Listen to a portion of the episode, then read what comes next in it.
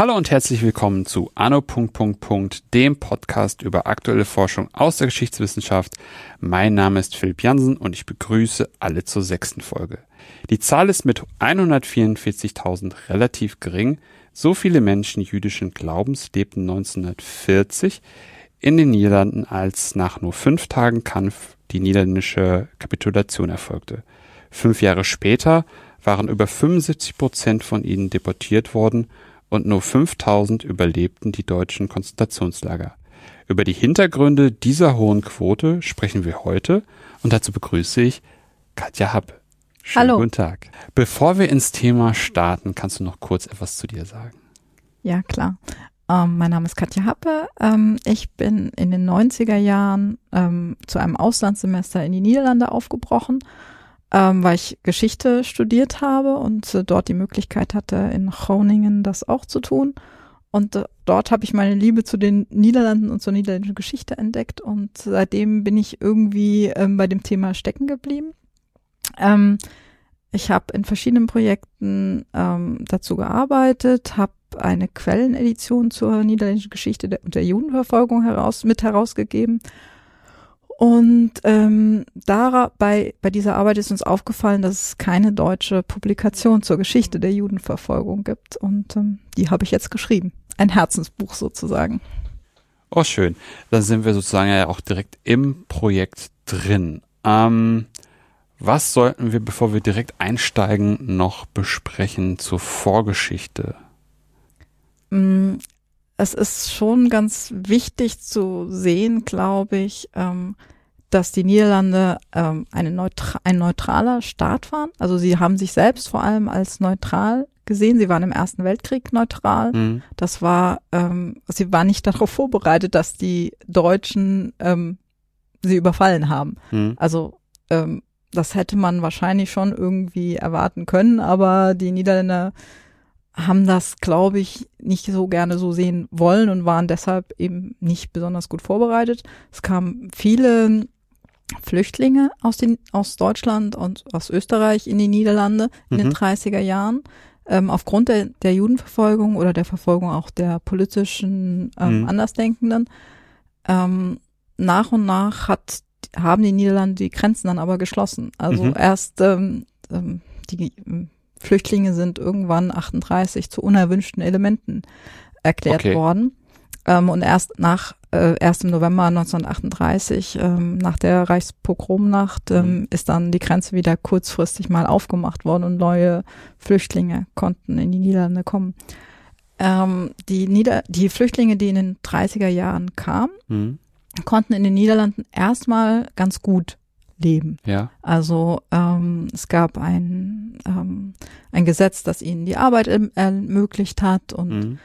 viele hatten die, den Eindruck, dass die Sprache und die Kultur relativ ähnlich war, weil ähm, viele Niederdeutsch, Niederländer Deutsch gesprochen haben. Mhm. Es gab deutsche Theaterveranstaltungen mhm. und so. Also man konnte da als Deutscher relativ gut mhm. leben. Das wurde dann ähm, im Lauf der 30er Jahre Richtung 38, 40, wurde es immer schwieriger, ähm, weil die, die Restriktionen immer in den Niederlanden immer größer wurden. Mhm. Gab keine Visafreiheit mehr, die deutschen Flüchtlinge durften nicht mehr arbeiten und mhm. so. Aber ähm, viele hatten halt einfach noch die Hoffnung, ach ja, das in Deutschland geht ja hoffentlich schnell vorbei mhm. und dann können wir aus nicht so weiter Ferne relativ schnell mhm. zurück. Ach, das dann auch per se dann die Grenzen hier, die man immer wieder bei Leuten aus dem politischen oder auch bei Juden hört, dass sie wirklich nur in die Nachbarländer gehen. Spannend. Genau. Ja. Also das war wirklich die Hoffnung, mhm. dass sich das dann nicht erfüllt hat, ähm, hat viele, glaube ich, das liest man halt aus Tagebüchern und Briefen. Mhm. Ähm, es hat schon viele sehr belastet und ähm, es war wirklich eine zerstörte Hoffnung. Mhm weil es halt nicht so schnell ging, wie ja. man das eigentlich so erwartet genau. oder erhofft hatte. Richtig, krass. Ähm, und dann kam der Krieg. Sehr schnell. Sehr schnell. Ähm, Die Deutschen waren, hatten einfach eine überlegene Wehrmacht, äh, waren militärisch weit überlegen. Mhm. Ähm, die Niederländer waren aufgrund ihrer Vorgeschichte der Neutralität schlecht vorbereitet auch, auch ähm, die, die, die Waffen, die sie hatten, waren einfach schlicht Mhm. ähm, altmodisch und Ja. nicht auf dem neuesten Stand. Ja. Und ähm, deshalb ging es halt relativ schnell und die Deutschen sind ähm, vormarschiert wie nichts Gutes und ähm, die Niederländer mussten dann innerhalb von fünf Tagen einfach erkennen, dass es keinen Zweck hat, wirklich Widerstand zu leisten oder großartig Mhm. Widerstand zu leisten. Es würde nur zu hohen Todeszahlen kommen. Mhm.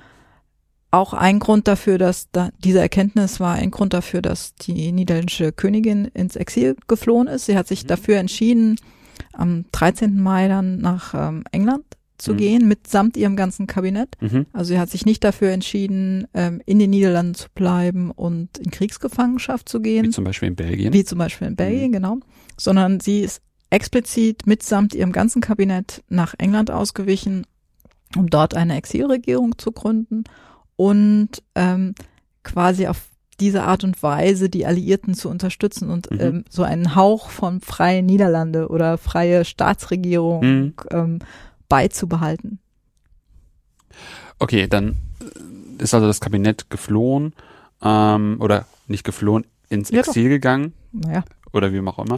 ähm, und wie muss man sich das dann vorstellen? Da gab es dann eine deutsche Besatzung ähm, oder die wurde installiert. wir müssen quasi andersrum anfangen. Also Okay. wir fangen ähm, die, bei der Flucht der Regierung ins Exil an.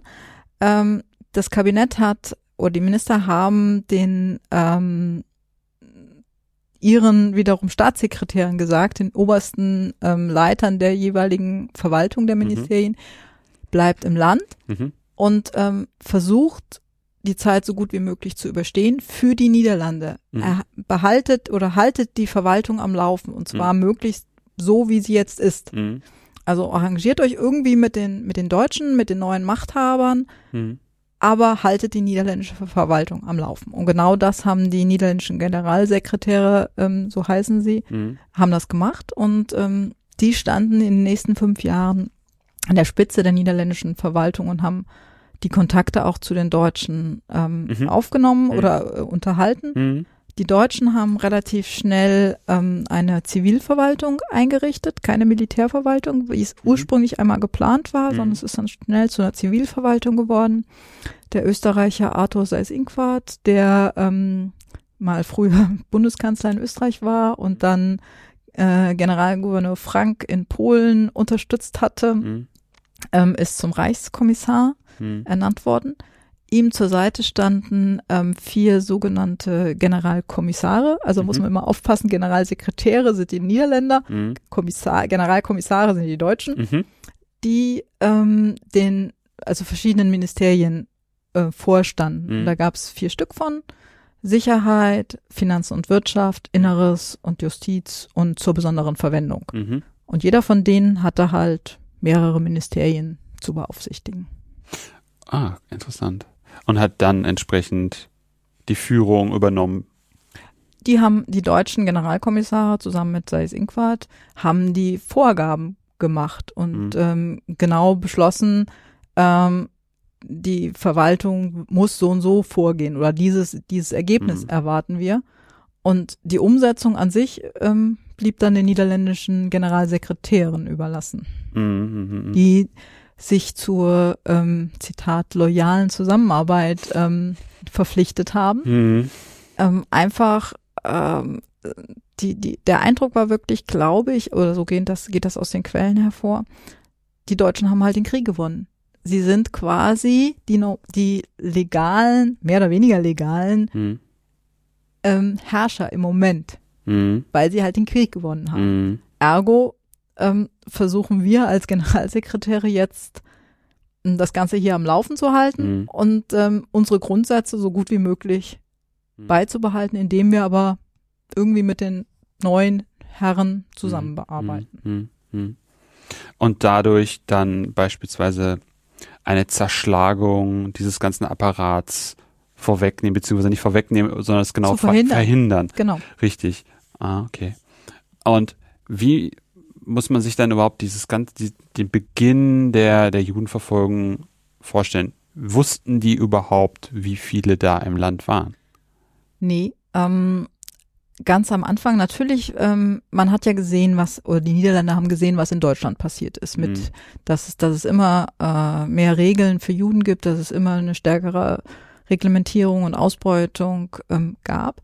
Und man hat natürlich Angst gehabt, ähm, dass oder Sorge gehabt, was da jetzt in den Niederlanden passieren sollte. Hm.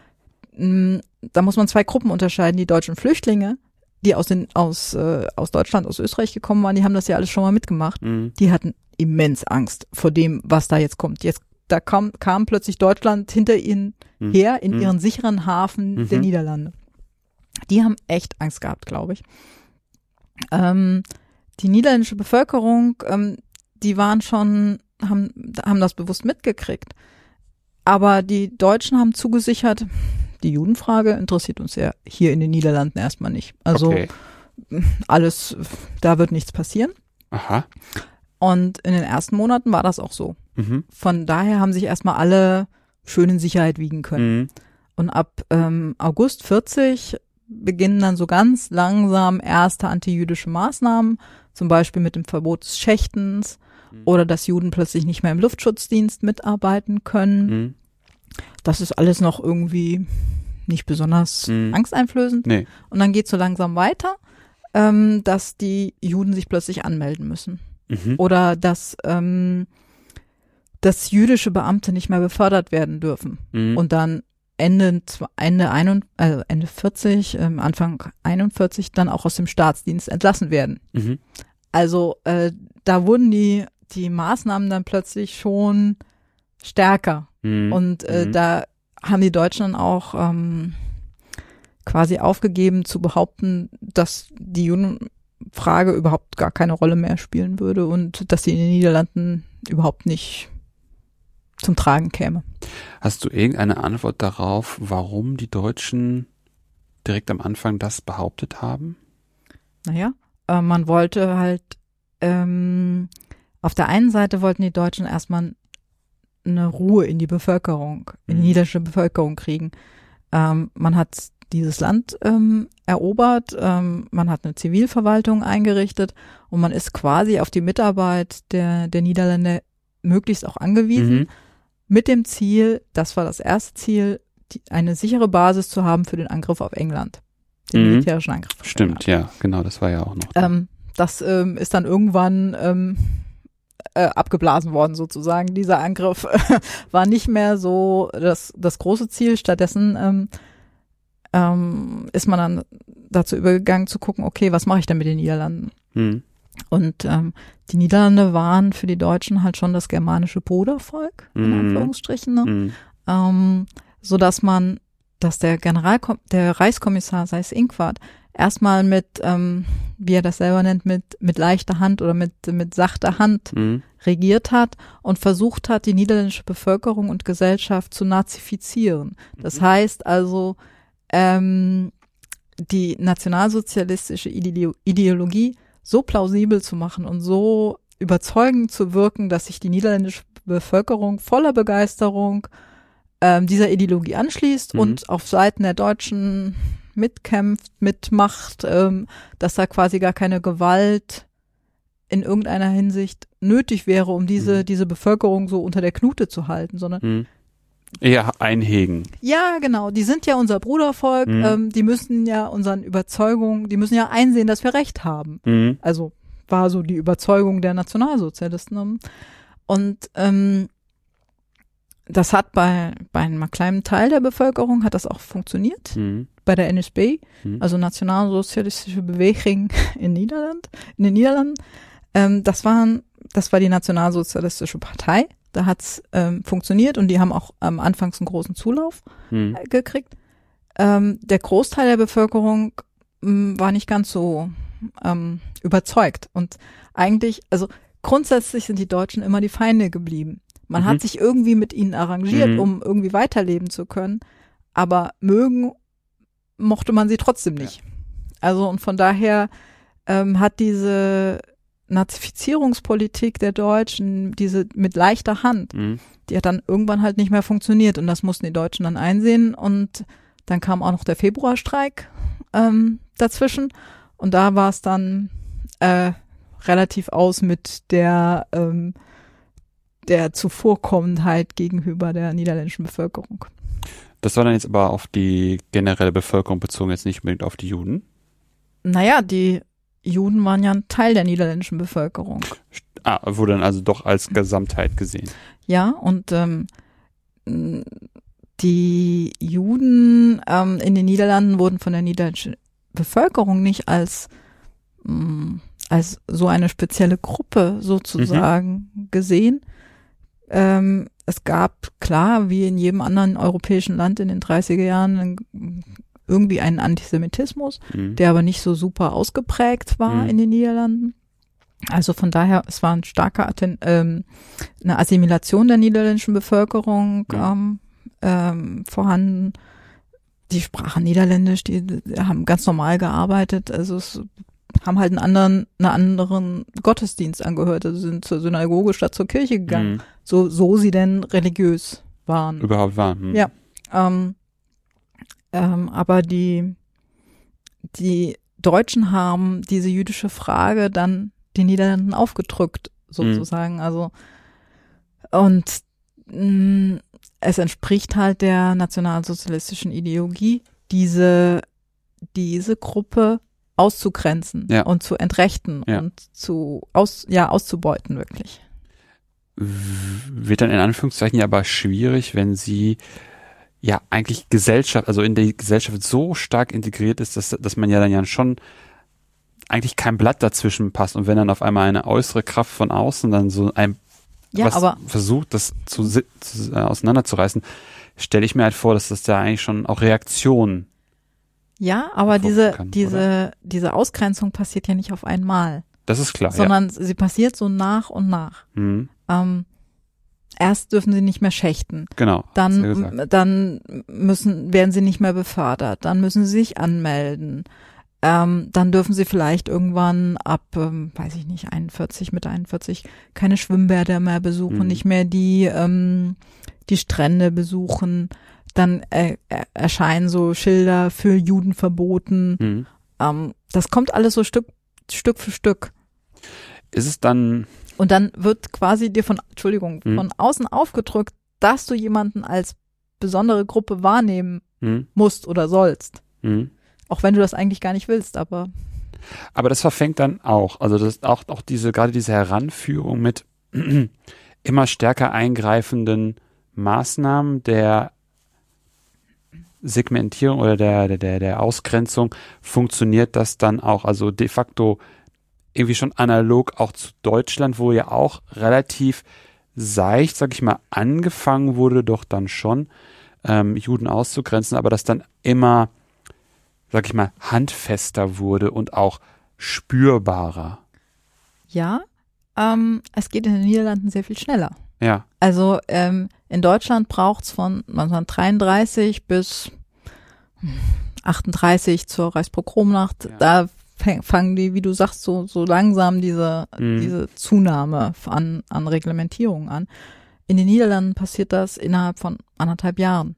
Also im, im Mai 1940 ähm, greifen die Deutschen an und übernehmen die Herrschaft in den Niederlanden und äh, Mitte 42 fangen die Deportationen aus den Niederlanden an. Also innerhalb von anderthalb Jahren sind die Niederländer, äh, sind die niederländischen Juden entrechtet. Sie sind ausgebeutet. Sie, sie müssen alles Wirtschaftliche angeben. Sie, ähm, sie dürfen bestimmte Berufe nicht mehr ausüben. Sie müssen ab ähm, an, ähm, Frühjahr 42, Mai 42, glaube ich, sogar einen gelben Stern auch tragen. Mhm. Also so dass sehr stark oder für alle sichtbar wird, dass jemand ausgegrenzt wird, dass eine bestimmte Gruppe Mhm. sozusagen besteht. Und es gibt einige Quellen, ähm, wo gesagt wird, äh, ich weiß gar nicht, wer überhaupt Jude ist. Also es war, war mir vorher überhaupt, das war bei uns, bei den Journalisten, Mhm. überhaupt nicht die Frage.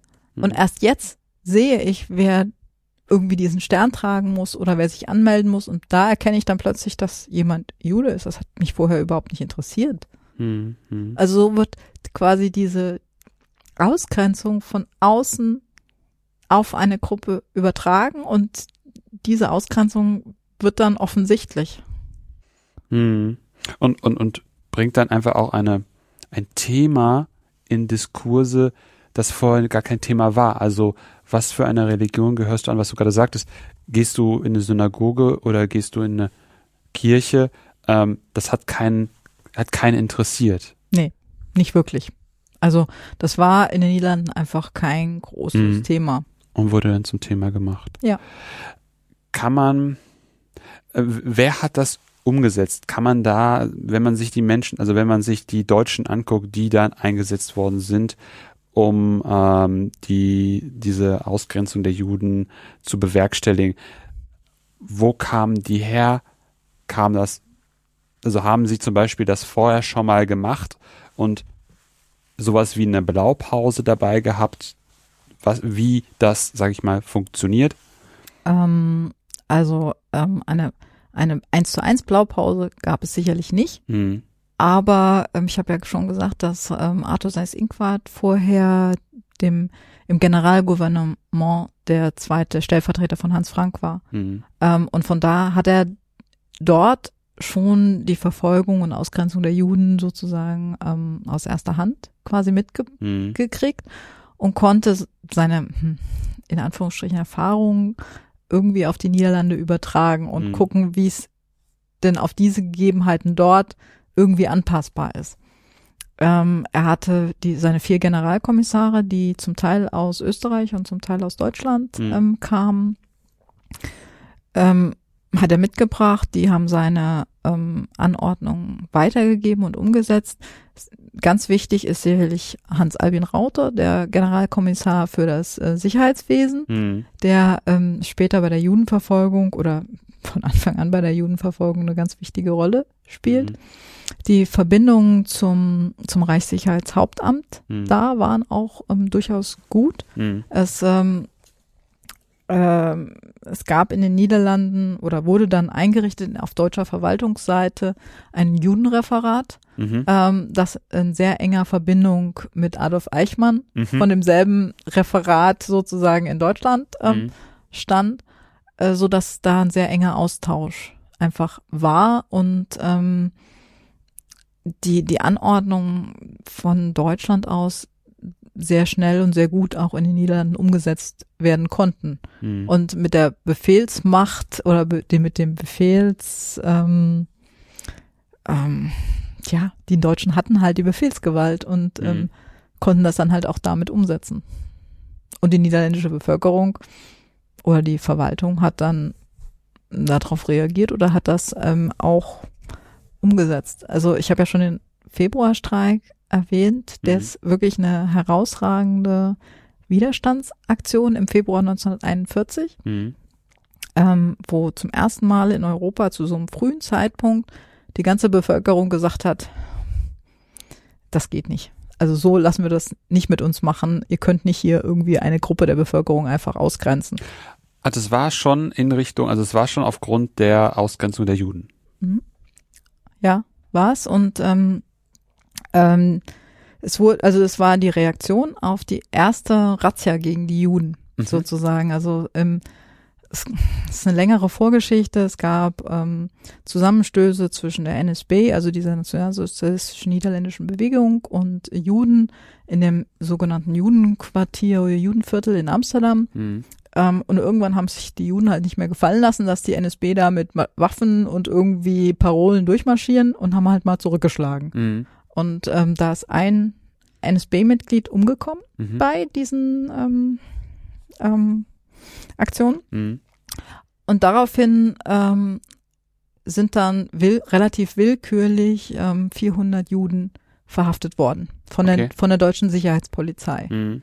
Von diesen ähm, Juden, die sind dann über verschiedene Lager, über Buchenwald, ähm, schließlich nach Mauthausen mhm. äh, gebracht worden im Laufe der nächsten Monate.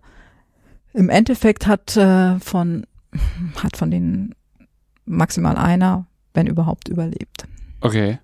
Ähm, aber das war die erste Razzia äh, Ende Februar 1941 und gegen gegen Juden. Also das wurden einfach junge hm. jüdische Männer auf der Straße verhaftet Mhm. und deportiert, also Ja. in Konzentration. Und die niederländische Bevölkerung, vor allem ähm, kommunistische Parteimitglieder, haben gesagt, "Das- geht so nicht. Das können wir irgendwie so nicht mit uns machen lassen. Und daraufhin ist ein Generalstreik ausgerufen worden, der zwei Tage lang das Leben in Amsterdam und einigen anderen Städten relativ zum Stillstand gebracht hat. Und das wiederum haben die Deutschen nicht auf sich äh, sitzen lassen können, Mhm. sondern haben diesen Streik dann ähm, relativ stark, militärisch, gewalttätig niedergeschlagen. Städte mussten Buße, Buße zahlen, hohe Bußzahlungen von Mhm. in Millionenhöhe.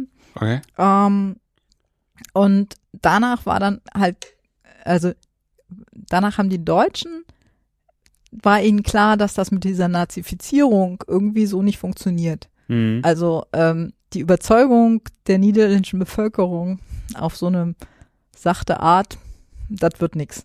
Ergo sind sie dann danach, nach dem Februarstreik, sehr viel strikter in ihren ähm, in ihren Handlungen und, und geworden. Mhm. Ähm, und die niederländische Bevölkerung hat gesehen, äh, okay, wenn wir Widerstand leisten, dann wird ein harter militärischer Gegenschlag erfolgen. Mhm. Wollen wir das wirklich riskieren? Mhm. Und das wollten sie. Also da, hat die niederländische Bevölkerung auch zurückgezuckt. Mhm. Ähm, und seitdem, also seit dem, seit dem Februarstreik, ist äh, kein nicht mehr so ein groß angelegter Widerstand erstmal passiert, Mhm. weil man einfach Angst auch vor den vor den Konsequenzen hat. Mhm.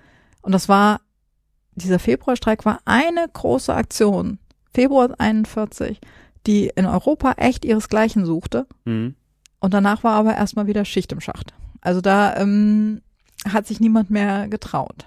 Mhm. Und dann kon- können die Deutschen die ihre Maßnahmen gegen die Juden einfach strikt und effizient gut durchsetzen.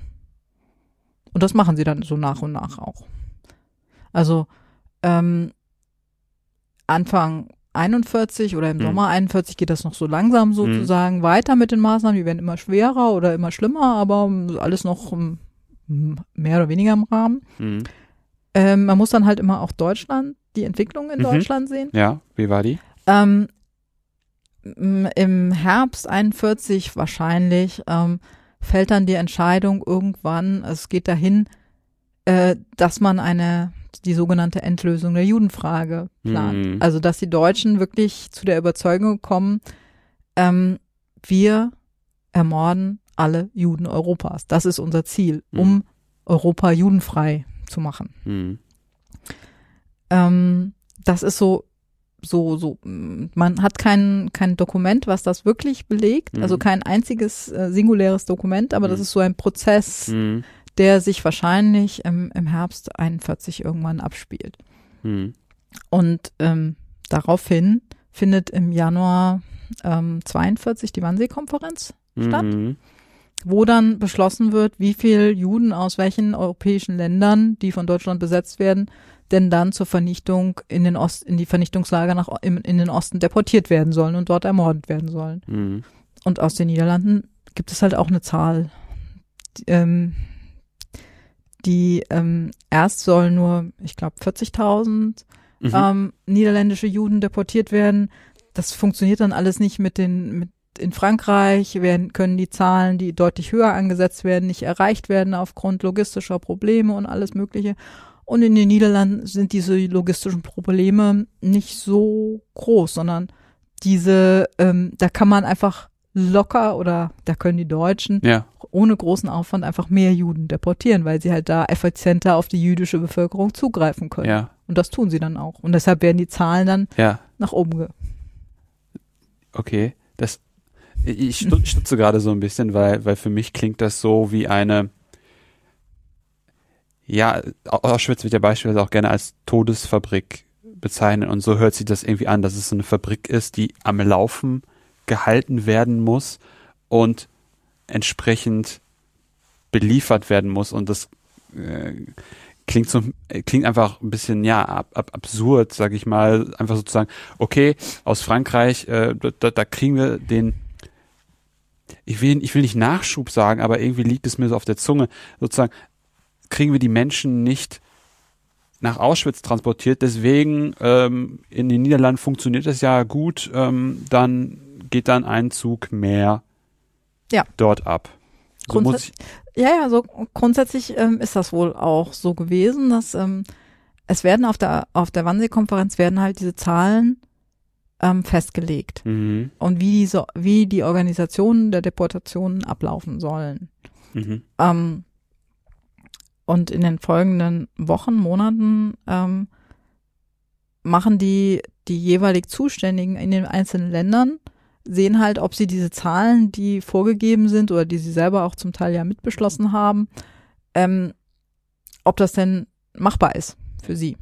Und aus den Niederlanden sind diese Zahlen locker machbar, sagen wir mal, und ähm, auch übererfüllbar Ja. Ähm, das ist lei also leichter für die deutsche Verwaltung zu sagen, okay, wir deportieren einfach ein paar mehr Leute aus den Niederlanden Mhm. als in Frankreich zum Beispiel.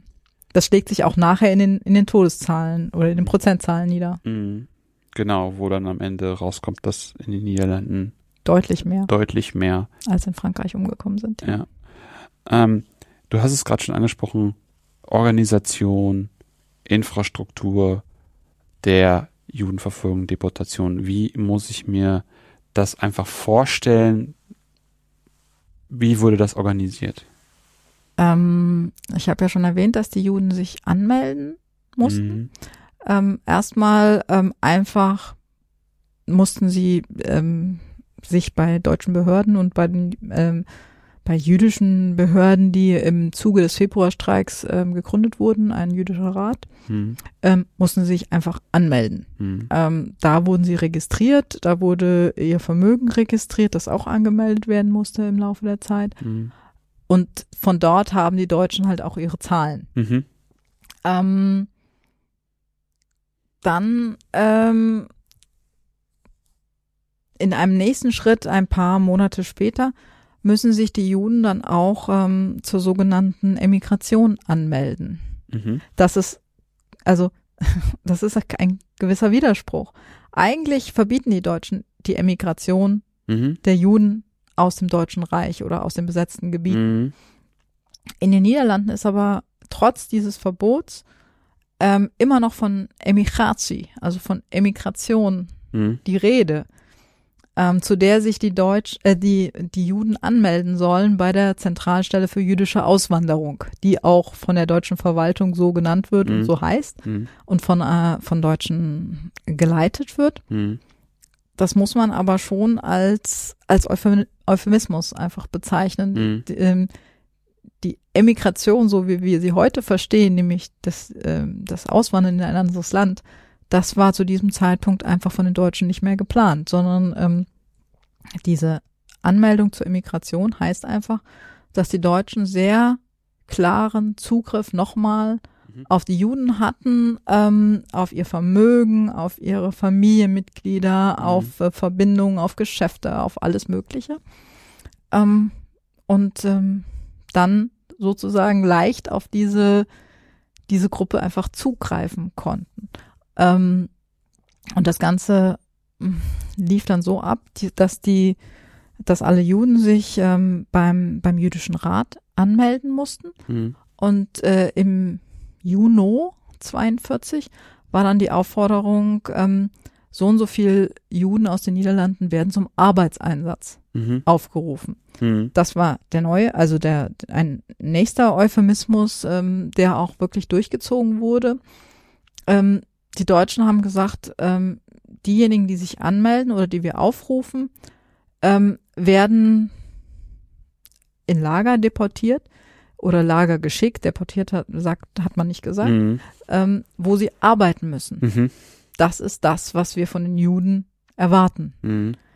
Und ähm, die Juden und der jüdische Rat haben das, ähm, haben nicht dazu aufgerufen, oder der jüdische Rat hat nicht dazu aufgerufen, diese, diese Forderung ähm, abzuwehren oder nicht zu erfüllen, sondern Mhm. sie sind einfach, die Aufforderung war da und die Juden haben sich angemeldet. Ist es dann vergleichbar so ein bisschen auch wie, dass die Generalsekretäre da geblieben sind, also so eine gewisse Loyalität, also unter dieser Ägide, die Königin sagt, seid trotzdem loyal. So ein bisschen. Also ähm, es ist ja auch die Frage, was ist die Alternative? Also Mhm. welche Alternative habe ich, wenn ich dieser Aufforderung und diesem Befehl Mhm. nicht nachkommen will? Spielt dann da auch wiederum der Februarstreik mit rein, dass man einfach dann eine Benchmark gesetzt hat, also die Deutschen, dass einfach ganz klar war, wenn nicht, dann?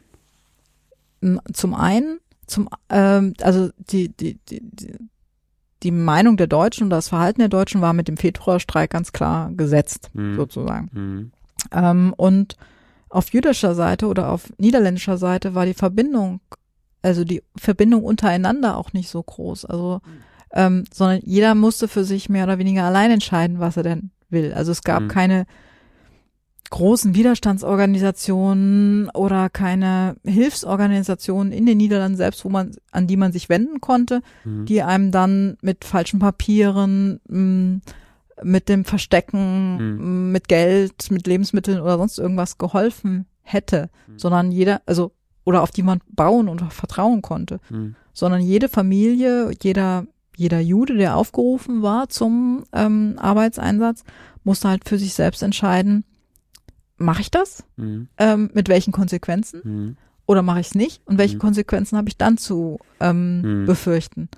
Und auch der jüdische Rat, der ja so eine so eine Mittlerposition hätte einnehmen Mhm. können, der hat Mhm. halt nie gesagt, äh, nee, meldet euch nicht, ähm, geht nicht, lasst euch nicht irgendwo hin verschicken, sondern taucht unter oder leistet Widerstand oder sonst irgendwas. Der jüdische Rat hat immer gesagt, ähm, wir geben uns Mühe, so viele, so viele Juden wie möglich in den Niederlanden zu halten. Mhm.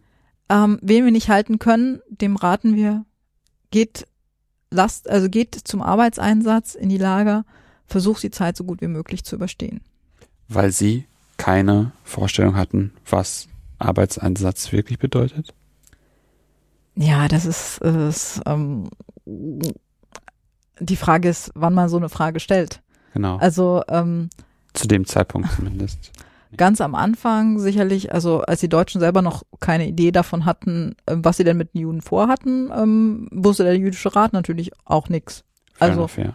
ähm, Gerüchte nach, ähm, nach, nach dem Februarstreik, nach den ersten Deportationen, spätestens irgendwie im Laufe des Jahres 42, ähm, sind da schon Gerüchte aufgetaucht, dass ähm, die Deportation oder das Verschicken nach Osten vielleicht nicht ganz so, so dolle sei. Mhm. Und dass äh, die, die Arbeit in den Lagern schon sehr schwer sei und ähm, dass es gefährlich sei und aber viele der Deportierten, die am Anfang oder der, der Juden, die am Anfang aufgerufen waren, wurden, waren junge Leute, kräftige Leute Mhm. ähm, in der Blüte ihres Lebens. Mhm.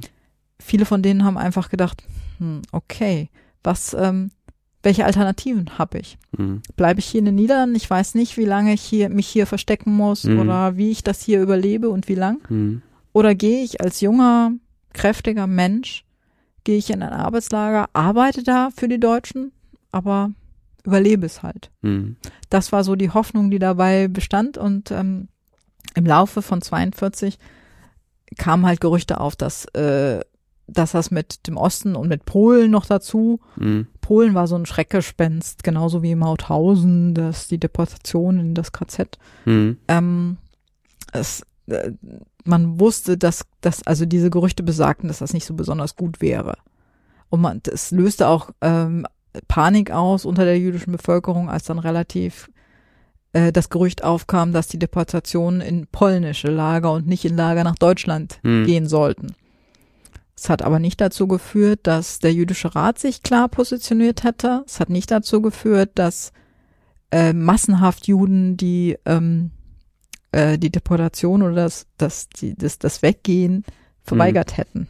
Also Mhm. viele haben schon sind dann schon untergetaucht oder sind nicht zu den Aufrufen erschienen. Also eines der besten Beispiele, das bekannteste Beispiel ist natürlich Anne Frank Mhm. die mit ihrer Familie, also ihr Vater bereitet das Versteck vor und als Mhm. die Schwester den Aufruf zum Arbeitseinsatz Mhm. erhält, taucht die ganze Familie Mhm. in diesem Versteck Mhm. unter. Aber ähm, das war halt, also Franks hatten halt dieses Versteck lange schon vorbereitet. Ja. Ähm, viele andere ähm, Juden oder jüdische Familien haben nicht diese Chance gehabt oder haben einfach nicht so weit vorgedacht oder Mhm. haben auch nicht die, die Möglichkeiten gehabt, weder das Geld Mhm. noch die Kontakte. Mhm. Obwohl ich mir schon vorstelle, du hattest es ja ganz am Anfang gesagt, die Deutschen, ähm, also die deutschen Juden, die in die Niederlande geflüchtet sind, zu denen gehörten die Franks ja auch, hatten schon eine Ahnung und die hatten also Ja. keine, keine Ahnung, dass sie vielleicht deportiert werden, aber sie hatten das schon irgendwie erlebt. Ähm, Klar, aber die, zum Beispiel, wenn wir bei den Franks bleiben, mh, die Familie ist relativ früh in die Niederlande gekommen ja. ähm, und konnte sich da ein relativ, sagen wir mal, normales Leben Ja. aufbauen. Also die beide Töchter sind in die niederländische Schule gegangen, sie hatten niederländische Freunde. Ja. Anne Frank hat ihr Tagebuch nachher Genau. dann auch auf Niederländisch Richtig. geschrieben, nicht auf Deutsch. Ja. Also die Assimilation zu den Nieder oder in den Niederlanden war schon groß. Ähm, Leute, die später gekommen sind, vielleicht 37, 38, vielleicht älter waren, ähm, die konnten kein Geschäft mehr aufmachen. Sie Mhm. konnten ihren Lebensunterhalt nicht mehr einfach so ähm, in der niederländischen Gesellschaft bestreiten. Sie sprachen vielleicht die Sprache nicht so gut, weil sie sie Mhm. einfach aufgrund ihres Alters nicht mehr so gut gelernt haben. Ja. Ähm, das macht es einfach schwieriger für viele Geflüchtete in der niederländischen Gesellschaft sozusagen ähm, aufzugehen oder Ja. zu verschwinden. Ähm, aber war es nicht auch so, ich hatte letztens nochmal nachgeschaut, dass dann nicht auch zu dem Zeitpunkt auch schon das Lager Westerbork aufgemacht worden ist? Also ähm, schon bevor der Krieg anfing, gab es im Norden von der Niederlande ein Es Lager. gab, ja, es gab das Lager Westerbork, das äh, im ähm, 1939 ähm, errichtet Ja. worden war, als die niederländische Regierung festgestellt hat, ähm, dass immer mehr Flüchtlinge aus, Mhm. den, aus Deutschland kommen und die und nicht mehr diese Flüchtlinge nicht mehr in der Gesellschaft frei leben wollt, lassen wollten sozusagen, Mhm. sondern irgendwie sie zusammenfassen wollten. Und ähm, dazu wurde halt dieses zentrale Flüchtlingslager, wie es am Anfang Mhm. äh, hieß, in Westerbork im Nordosten der Niederlande gegründet. Ähm, relativ weit weg von Amsterdam, von Rotterdam, ähm, von den Häfen, die vielleicht Schiffspassagen in die neue Welt Mhm. versprochen haben, auch von den ähm, Konsulaten, wo man zum Beispiel Visa beantragen konnte Mhm. und so. Und das macht es den, hat es den Flüchtlingen nicht besonders leicht gemacht. Also weil die, die Reise von Westerbork, ähm, um irgendwas zu organisieren, war halt immer eine mehrere Tagesreise. Mhm. Ähm, und für, aber für die Deutschen, die dann nachher, also ein paar Jahre später kamen, war Westerbork ähm, ziemlich gut, natürlich, weil da waren einfach schon mal eine ganze Menge Juden einfach auf einem Fleck zusammen und man hatte sie sozusagen unter Kontrolle. Mhm. Und deshalb haben die Deutschen äh, dieses Lager auch nicht aufgelöst, sondern sie haben es erstmal in den ersten beiden Jahren unter niederländischer Verwaltung gelassen. Gelassen. Ja, ja. Ähm, und erst mit dem Anfang der Deportation im Juli 1942 Mhm. ist es dann unter deutsche Kontrolle Mhm. gekommen, als da wurde es dann zum polizeilichen Durchgangslager Westerbork und ähm, übernimmt oder bekommt in der Folgezeit quasi eine traurige Berühmtheit, weil von dort aus fast alle ähm, Deportationszüge in den Osten gestartet sind. Also Mhm. Westerbork wurde zu dem ähm, Durchgangslager, wo alle Juden aus den Niederlanden, die zum diesen Arbeitseinsatzbefehl bekommen haben, die wurden erstmal nach Westerbork gebracht. Mhm. Dort blieben sie zwischen paar Stunden bis zu wirklich monatelang Mhm. und wurden dann eventuell weiter nach Osten deportiert. Und diejenigen, die schon länger oder seit 39 in diesem zentralen Mhm. Flüchtlingslager gewohnt haben, das waren die sogenannten alten Lagerinsassen. Mhm. Die konnten aufgrund ihrer Position oder aufgrund ihrer Kenntnisse in der Lagerhierarchie oder ähm, ihrer quasi Berufe dort, die konnten auch ähm, in Westerbork bleiben. Also diese alten Lagerinsassen standen, wurden ausgenommen von den Deportationen sozusagen. Ähm, nur Leute, also vor allem, sagen wir mal besser so, vor allem Leute, die ähm, über, also sonst irgendwo in den Niederlanden gelebt haben. Niederländer wie deutsche Flüchtlinge oder österreichische Flüchtlinge, die nach Westerbork kamen, die wurden dann weiter deportiert. Hm. Aber deshalb war es für äh, alle Leute, die in Westerbork für länger oder kürzer hm. waren, war es wichtig, in Westerbork zu bleiben, möglichst. Mhm. Also äh, diese, diese eine Freist sogenannte Freistellung zu erhalten, die Erlaubnis, in den Niederlanden zu bleiben, nicht deportiert zu werden, ist unheimlich wichtig geworden. Und das haben die, die ähm, Niederländer oder die Juden in den ganzen Niederlanden versucht, irgendwie als, ähm, als äh, anerkannt zu werden als jemand, der eventuell nach Palästina ausgetauscht worden wär, mhm. werden könnte, mhm. als jemand anerkannt zu werden, der eigentlich ja ähm, einer protestantischen Kirche oder katholischen Kirche an, mhm. angehört oder ähm, sonst irgendwie protektioniert ähm, wird. Ähm, und wenn man, wenn man trotzdem nach Westerbork musste, hat man in Westerbork halt versucht, einen Job zu ergattern, sozusagen, zum Beispiel im Lagerkrankenhaus oder mhm. so. Mhm ähm, um sich eine, eine Mini-Sicherheit zu mhm. schaffen, mhm. um nicht weiter deportiert zu werden.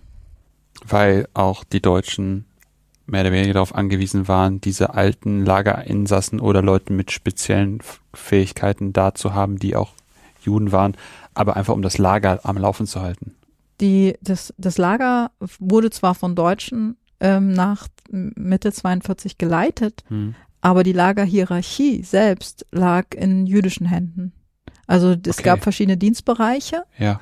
sogenannte Dienstbereiche, die von von Juden geleitet wurden. Also und also das äh, das ist aber ein mm, quasi findet man in vielen Lagern, dass äh, die dass Juden selbst also in der Verwaltung des Lagers tätig waren und das geleitet haben und sozusagen nur die Oberhoheit lag bei der Deutsch bei den Deutschen. Das was man dann teilweise Funktionshäftling. Ja, sozusagen ein bisschen nicht, nicht ganz so mit Gewalt und nicht, also Funktionshäftlinge werden ja oft ähm, in, der, in der Wissenschaft auch wie, äh, mit, mit Gewalt in Verbindung gebracht, mit Gewalt gegenüber ihre jüdischen mit ihrer. Du, du hast jetzt die Kapus. Zum Beispiel mhm. und so. Und das hat in, den, äh, in Westerborg nicht in dem Maße äh, stattgefunden. Aber natürlich, es gab eine jüdische Selbstverwaltung und mhm. wenn man da dazugehört hat, war man erstmal sozusagen auf der sicheren Seite. Bis die Deutschen dann beschlossen haben, dass man diese Personen vielleicht dann doch nicht mehr bräuchte, sondern die Zahlen ähm, für die Deportationen erfüllt werden müssten und ähm, man dann halt mhm. noch mehr Leute deportieren müsste. Man hält also, man, man, man gibt also diesen Befehl aus, Arbeitseinsatz in Deutschland dann werden die Leute nach Westerbork gebracht und sind dann mehr oder weniger noch unmittelbarer im Zugriff der Deutschen, falls man dann wieder wie dieses Frankreich-Niederlande-Ding, was wir gerade schon hatten, dass in Frankreich entsprechende Transporte nicht realisiert werden können, dass die dann eben aus den Niederlanden mit, ja, wir haben ja noch so und so viele Leute, die dann jetzt in Westerbork sind, das ist noch dreieinhalb Transporte, die können wir dann jetzt auch machen. Klar. Also ähm, so funktioniert es halt auch mit den Freistellungen insgesamt, mit diesen Listen. Wer immer auf einer Liste stand, ja. sei es als getaufter Jude, als ähm, austauschmöglicher Jude, als ähm, Kriegsveteran, mhm. als Zionist, ich weiß nicht was. Ähm, wenn du auf so einer Liste standst, hast du auf jeden Fall erstmal eine Freistellung, wenn du Mitarbeiter des jüdischen Rats warst. Mhm. Das war auch ganz wichtig, weil die Mitarbeiter des jüdischen Rats wurden erstmal nicht zum Arbeitseinsatz aufgerufen. Mhm. Ähm, die Deutschen haben gesagt, sie leisten ja ihren Arbeitseinsatz sozusagen in den Niederlanden. Mhm. Mhm. Deshalb eine, ein Job beim jüdischen Rat war schon ziemlich begehrt. Ähm, der jüdische Rat hat das natürlich auch gesehen und ähm, schlussendlich haben dann zwischendurch mal um die 10.000 Leute beim jüdischen Rat gearbeitet. Okay, ähm, das, und das sind ziemlich viele. Äh, mehr noch auch, ja. Mhm. Und das haben die Deutschen natürlich auch mitgekriegt. Und Ist irgendwann klar. haben sie dann dem jüdischen Rat gesagt, okay, ähm, wir brauchen jetzt, also es sind ja nicht mehr so viele Juden in den Niederlanden. Mhm. Das heißt, nachdem schon viele zum Arbeitseinsatz in Anführungszeichen gekommen mhm. sind, gegangen sind, Das heißt, der jüdische Rat muss jetzt auch nicht mehr so groß sein. Ja. Ähm, ihr sucht selber aus, ähm, welche Leute ihr behalten wollt, Mhm. aber die Hälfte eurer Mitarbeiter ähm, muss auch in die Arbeitslager.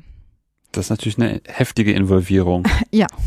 Und ähm, so geht's bei vielen Listen. Also die Leute, die auf einer Liste stehen oder einen bestimmten Job haben, fühlen sich erstmal sicher, Ja. bis dann die Deutschen sagen, äh, fit, fit, fit, ähm, diese Liste gilt nicht mehr. Mhm. Ähm, wir haben uns jetzt entschieden, dass die, dass ein Teil der Mitarbeiter des jüdischen Rats, dass die katholisch getauften Juden, wer auch immer, dass die jetzt nicht mehr in den Niederlanden bleiben müssen. Das ist ein Befehl aus Berlin, das wurde auch äh, gerne als, ähm, als Begründung geliefert, dass man ja nicht Mhm. selber es entschieden hätte, sondern dass Mhm. das Mhm. die, die, äh, die große Verwaltung oder die große äh, Regierung in Berlin das entschieden hätte, ähm, dass man auf bestimmte Leute jetzt keine Rücksicht mehr nehmen könnte und die auch Mhm. zum Arbeitseinsatz müssten. Mhm, Man kann sich das so vorstellen, wie sie dann so da stehen, die Hände bringen und so sagen, ja, wir können ja nichts dafür, wir müssen das ja nur tun. Also das klingt jetzt alles ähm, ein bisschen flapsig Mhm. sozusagen. Ich, ich will das gar nicht so, Nee, nee, so nee. flapsig ähm, äh, sagen oder oder ich meine das einfach nicht so.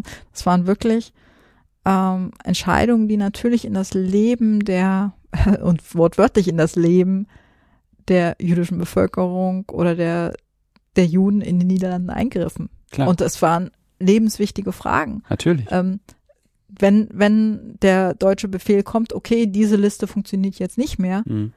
dann, und ich gehöre dieser Liste an, dann muss ich mich ja schon wieder entscheiden.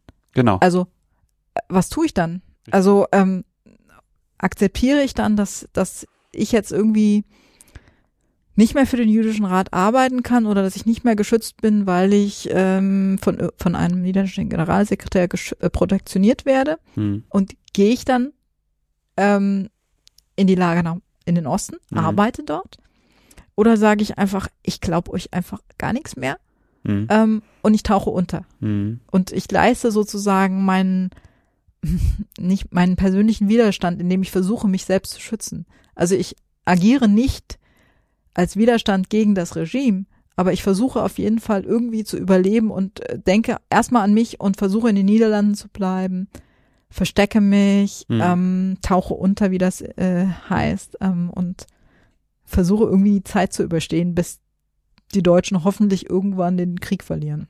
Ich habe dich schon verstanden, dass du jetzt nicht sagst, der, der untertaucht, ist gleichzeitig dann Widerstand, sondern der, der untertaucht, hat im, in einem Höhl, also einfach auf der, aufgrund der Kette, die du gerade beschrieben hast, auf der Liste, auf der Liste, dann auf der Liste und so, will sich einfach selber schützen. Also hat irgendwie über die Zeit gelernt oder musste lernen, ich muss, der einzige, den ich schützen muss, ist mich selber und meine Familie, aber ansonsten niemanden. Ich kann es vielleicht auch gar nicht. Oder Also so. ähm, ja. selbst wenn ich wollte, ähm, ähm, wie greife ich, also das ist ja wirklich auch eine Entscheidung, wie, wie leiste ich Widerstand, wie schütze ich andere? Ja. Also ich habe ja normalerweise wahrscheinlich, also das liest man halt in, in vielen Briefen, in Tagebüchern, ich habe ja genug damit zu tun, mich selbst, meine Familie zu schützen. Ja. Ich habe gar keine Kapazitäten, noch an andere zu denken oder äh, Ja. andere noch zu schützen oder einzugemeinen. Ja. Also bei, bei der Familie Frank, um wieder dieses Beispiel, da kann man natürlich sagen, okay, ich habe, ähm, die hatten ein so großes Versteck, dass sie auch noch Freunde der Familie Hm. aufnehmen konnten, Hm. irgendwie, und ähm, ihre Versorgung irgendwie sicherstellen konnten. Ähm, die haben sich aber auch, also da hat die Familie sich vorbereitet. Es gab dieses Versteck, was äh, wirklich auch ähm, wirklich eingebaut war. Hm. Ähm, es gab eine, es gab Niederländer, die die Versorgung irgendwie mit Lebensmitteln einigermaßen sicherstellen konnten. Äh, Vielleicht haben andere diese Möglichkeiten einfach nicht gehabt. Hm. Und ähm, was mache ich dann, wenn ich ähm, plötzlich die Nachricht kriege, du wirst aus deinem kompletten Lebensumfeld rausgerissen und du musst dich jetzt zum Arbeitseinsatz melden. Und zwar von jetzt auf gleich. Innerhalb Mhm. von ein bis zwei Tagen musst Mhm. du den Schlüssel deiner Wohnung abgeben. Mhm. Du darfst zwei Koffer mit irgendwie Sachen mitnehmen. Und das war's dann. Und dann musst du relativ schnell eine Entscheidung fällen. Okay, was mache ich denn jetzt? Stimmt, und wenn man dann nicht wie die Franks um jetzt immer nur bei dem Beispiel zu bleiben, sich einfach langfristig vorbereitet haben, kann man nicht mal eben irgendwo ein Versteck einbauen und die Kontakte knüpfen ähm, und auch festigen, um dann im, ja, mit Lebensmitteln versorgt einen falschen Pass besorgen zum Beispiel. Ja. Geht nicht so schnell normalerweise. Mhm. Und das ist dann die Alternative. Dann denkst du, okay, dann äh, bevor ich mich da in so eine unsichere Situation begebe, wo ich dann eventuell verhaftet werde oder entdeckt werde oder dann doch in den Deutschen in die Hände falle und dann auf jeden Fall deportiert wäre, mhm. werde, vielleicht gehe ich dann lieber freiwillig, mhm. dann habe ich noch einen gewissen Einfluss, mhm. so die Hoffnung zumindest, mhm. dass ich das Schicksal über die Arbeit oder in den neuen mhm. Lager vielleicht noch ein bisschen selber bestimmen kann. War dann meistens nicht so, aber mhm. die Hoffnung das waren halt einfach die Hoffnungen, die bestanden. Ja, und vor allem vor dem Hintergrund, weil wir ja aus der Perspektive uns das anschauen, mit dem Wissen, was dann passiert ist und es dann ja schwierig ist oder halt manchmal für uns vielleicht auch schwer vorstellbar ist, dass die Menschen, die in der Situation lebten, natürlich nicht das Wissen hatten, was wir jetzt Überhaupt heutzutage nicht. haben. Nee, nee, genau. Das, das macht es ja so, mh, mm, auf der einen Seite so schwierig und auf der anderen Seite sicherlich auch so interessant, sich damit zu beschäftigen. Ähm, wir, als Historiker, finde ich, muss man halt aufpassen, dass man, mhm. ich kann nicht etwas beurteilen mit meinem Wissen von heute, mhm. sondern ähm, wenn ich mir die, die Tagebücher, die Briefe, die Befehle angucke, mhm.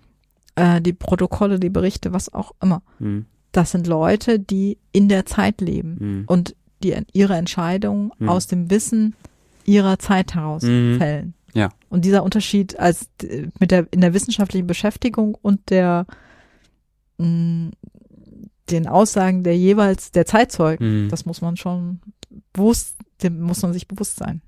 Mhm. Mhm. Aber das macht es auch so interessant, weil ja, ich weiß, was ja. passiert ist und ich weiß, dass es nicht funktioniert hat.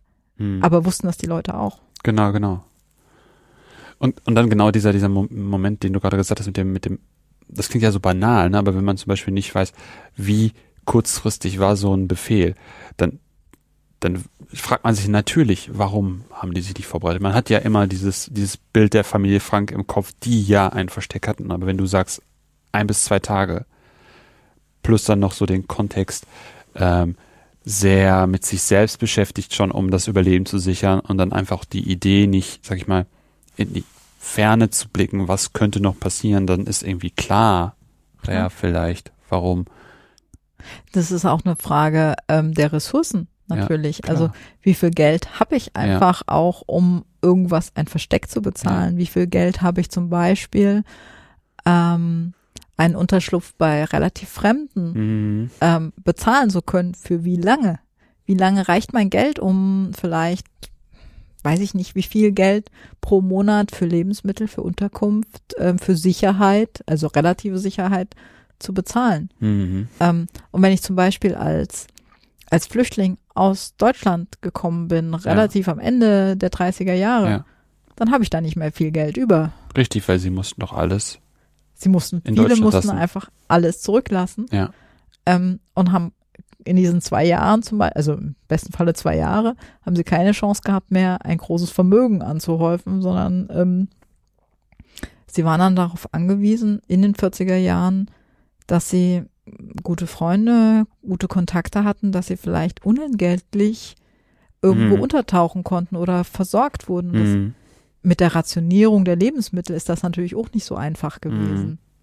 Also ähm, wenn man also allein vom, vom, vom verwaltungstechnischen Hintergrund, dass natürlich jeder eigentlich so eine Rationierungskarte, eine mhm. Stammkarte hat, wo genau draufsteht, wer man ist und wo man lebt und dass man die berechtigt ist, mhm. so und so viel Lebensmittel zu kriegen. Wenn man untertaucht, hat man diese Berechtigung nicht mehr, weil man existiert ja quasi nicht. Genau. Mehr. Und wie stelle ich dann sicher oder ähm, dass ich trotzdem Lebensmittel kriege? Mhm. Das ist, es sind einfach existenzielle Fragen, die, hm. die man dann relativ schnell entscheiden muss, genau. notfalls. Genau. Ja. Wo man dann auch irgendwie bei Schwarzmarkt ist und da weiß man, die Preise sind astronomisch, dafür braucht man wieder Geld. Wenn man das Geld nicht hat, wird genau. schwierig. Ja. ja. ja. Das ist ein Konglomerat an, an Gründen, die vielleicht auch dazu sprechen, dass ich vielleicht mich dann doch entscheide, okay, dann ähm, gehe ich halt in dieses Arbeitslager. Hm. Ich habe einfach, ich sehe für mich selbst keine Chancen, Ja. mich in den Niederlanden irgendwie zu halten Hm. oder irgendwie zu überleben. Dann beiß ich halt in den sauren Apfel und gehe zu diesem Arbeitseinsatz. Das wird bestimmt nicht toll. Das, ähm, die Gerüchte darüber sind alles andere als sehr, sehr positiv oder, Mhm. oder sehr mit viel Sonnenschein versehen, ganz und gar Mhm, nicht. mhm, Aber in Anbetracht der Alternativen, die ich in den Niederlanden hätte, mhm. vielleicht ist doch die bessere Alternative. Und das ist so die Frage, vor, also vor der jeder Einzelne, der diesen Arbeits, Mhm. Bef Arbeitseinsatzbefehl kriegt, ähm, vor der der steht. Mhm. Und die Leute müssen sich dann halt entscheiden. Mhm. Mhm. Man kann nicht einfach abwarten. Irgendwann muss man diese Entscheidung Ja. fällen. Richtig, richtig. Ähm, wie gut hat es denn jetzt, also wir, wir haben jetzt darüber gesprochen, dass das ähm, dieser Arbeitseinsatz losging, dann kam die Wannsee-Konferenz, ähm, dann wurde das Ganze systematisiert, würde ich es einfach mal so zusammenfassen wollen. Ähm, dann hast du davon gesprochen, dass dann beispielsweise der Judenrat so aufgebläht worden ist, weil er eine sicheren, einen sicheren Hafen zumindest temporär Versprach erstmal. versprach, genau. Ähm, dann ging man aber auch daran zu sagen, jetzt haben wir schon so und so viele Leute zum sogenannten Arbeitsansatz gebracht, jetzt kann man hier auch die Mannschaft ein bisschen kleiner gestalten. Ähm, du hattest vorhin auch darüber gesprochen, dass das teilweise noch beim Februar ähm, Starking, ähm, Streik. Streik, genau, ähm, beim Februarstreik, da die sehr harte Hand gezeigt worden ist. Gab es sowas auch nochmal im späteren, im weiteren Verlauf der Deportation der Judenverfolgung? Die, es war quasi gar nicht mehr so nötig, wirklich harte Hand zu zeigen, sondern die, die Deportationen liefen ja gut. Hm. für die Deutschen. Also ähm, sie hatten mit dem Februarstreik quasi ähm, ihr, ihr Statement sozusagen klar gemacht, Ja. wenn man das so Mhm. sagen will. Also ganz klar gesagt, irgendwie, Widerstand wird es hier in den Niederlanden nicht geben. Jedenfalls Mhm. nicht, ohne dass wir richtig hart reagieren. Hm. Ähm, und dann lief das erstmal so ganz gut. Mhm. Ähm, die Deportationen fingen halt fast, also über ein Jahr nach dem Februarstreik an, weil die Maßnahmen immer stärker geworden waren. Und ähm, als dann die Deportationen ab ähm, Juli 42 angefangen hatten, liefen sie auch ganz, sagen wir mal, regelmäßig. Hm. Also bis zu drei ähm, Züge sind ähm, fast jede Woche Mhm. aus Westerbork ähm, Hm. Losgefahren in den Osten mit bis von mit Zahlen von weiß ich nicht vielleicht 500 bis 1000 Leute ein bisschen abhängig von von der von der Jahreszeit von den Möglichkeiten wahrscheinlich. Hm. und das hat aber regelmäßig einfach funktioniert. Und ähm, ähm, die es gab keinen keinen Grund für die Deutschen gegenüber der jüdischen Bevölkerung dann noch mal wirklich so ganz hart aufzutreten. Vielleicht gab's dann erst gegen Kriegsende wieder die Mhm. ähm, die Notwendigkeit sozusagen, weil ähm, solange die solange es so aussah, als würden die Deutschen den Krieg gewinnen, Hm. also bis bis irgendwie, weiß ich nicht, gut in 42, gut bis Ende 42 oder sowas, Mhm. als dann die militärischen Niederlagen so langsam Hm. losging. Ähm, bis dahin sah Deutschland einfach wie der sichere Sieger aus. Mhm. Und man hatte einfach keine, keine, keine Möglichkeit oder man sagt keine Chance. Mhm. Und als dann die militärischen Niederlagen losgingen und ähm, 1943 ähm, das dann alles ein bisschen äh, schwieriger wurde, da ähm, oder auch die Deutschen dann plötzlich auch noch Niederländer zum, zur Zwangsarbeit immer im Mhm. verstärkten Maße ähm, in den also keine Juden, sondern Mhm. normale Niederländer zur Zwangsarbeit aufgerufen haben und deportiert haben nach Deutschland, um die Kriegswirtschaft zu Mhm. unterstützen. Ähm, da hat man einfach gehofft oder gesehen, ah, vielleicht ist ja dann doch ist ja doch ein Ende irgendwie absehbar. Hm. Ähm, das war 43 noch längst nicht so, dass man gesagt hat, oh ja, bestimmt in den nächsten Monaten. Hm. Ähm, ich glaube, das ist erst ähm, im Jahr 44, ähm, spätestens mit der Landung der Alliierten in der Normandie, da ist Mhm. dann, ist man hat dann gesagt, "Oh, okay, die Alliierten kommen und äh, jetzt strengen wir noch mal alles an, um irgendwie in den Niederlanden zu bleiben, der Deportation zu entgehen, Mhm. irgendwie noch die letzten hoffentlich Monate Mhm. Zu überstehen, dass das dann trotzdem noch über ein Jahr gedauert hat, äh, oh, nein, fast ein Jahr gedauert Mhm. hat, ähm, war nicht, auch nicht abzusehen, vor allem da der Vormarsch ja in Frankreich, in Belgien sehr schnell funktioniert hat. Mhm. In den Niederlanden hat es nicht ganz so schnell Mhm. funktioniert, da gab es Mhm. noch den Hungerwinter dazwischen, bis Genau. dann im Mai 45 die Niederlande endlich befreit wurden. Mhm. Aber das war schon, also je näher das Kriegsende kam, desto höher stiegen die Hoffnungen, dass man es vielleicht dann doch noch irgendwie schaffen Mhm. würde. Ähm, während die Deutschen dann natürlich ähm, quasi auch ein bisschen verzweifelter und ein bisschen härter quasi ähm, agiert haben. Mhm. Also es gab, gibt einen Moment, wo man, wo die niederländische Exilregierung aus äh, London die äh, Eisenbahner zur, zum Streik aufruft, Mhm. Mhm. ähm, die auch reagieren Mhm. und mal eben den gesam die gesamten äh, Bahnverkehr in den Niederlanden lahmlegen, die das sogenannte Spoorwegstaking. Mhm. Ähm, das heißt aber, also, äh, aber die Deutschen schlagen auch diesen Streik Mhm.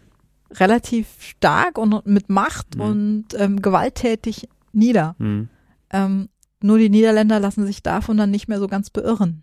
Also der, der, da Mhm. ist dann so dass dieses Pflänzchen des Widerstandes ähm, gesetzt, Mhm. Die, wo man sieht, ey, die Deutschen verlieren.